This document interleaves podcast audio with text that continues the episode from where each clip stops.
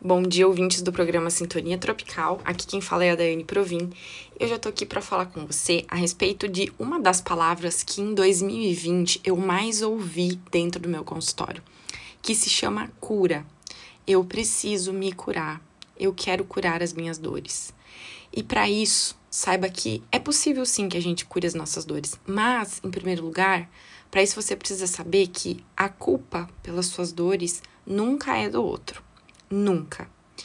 Eu mesma já bati tanto a minha cabeça que chegou um momento em que eu fui realmente obrigada a parar tudo, a me enxergar, a me socorrer, a me trabalhar de forma incansável internamente, caso eu não quisesse ficar doente ou dependendo de medicamentos, ou abandonar tudo e, entre aspas, ir embora para sempre. É muito importante a gente saber e ser conscientes de que toda e qualquer tipo de ajuda externa podem ser sim importantíssimos nesse caminho, desde que a gente não responsabilize o outro pela nossa cura ou pela nossa dor. Não se engane, o resgate só acontece quando nós nos permitimos nos curar. E essa porta só vai abrir de dentro para fora. Ela nunca abre de fora para dentro, porque as chaves realmente da sua cura estão com você. Então, quando a gente se salva, a gente descobre que o inferno não são os outros. O inferno somos nós. Sou eu mesma. Sou eu que não consigo é, olhar para os meus conflitos de forma responsável e entendendo que aquilo de repente pode ter sido sim, de alguma forma e logicamente totalmente inconsciente, criado por mim em algum momento para que eu tivesse que aprender alguma coisa com aquilo, ou para que de repente eu tivesse que é, encerrar alguns ciclos na minha vida.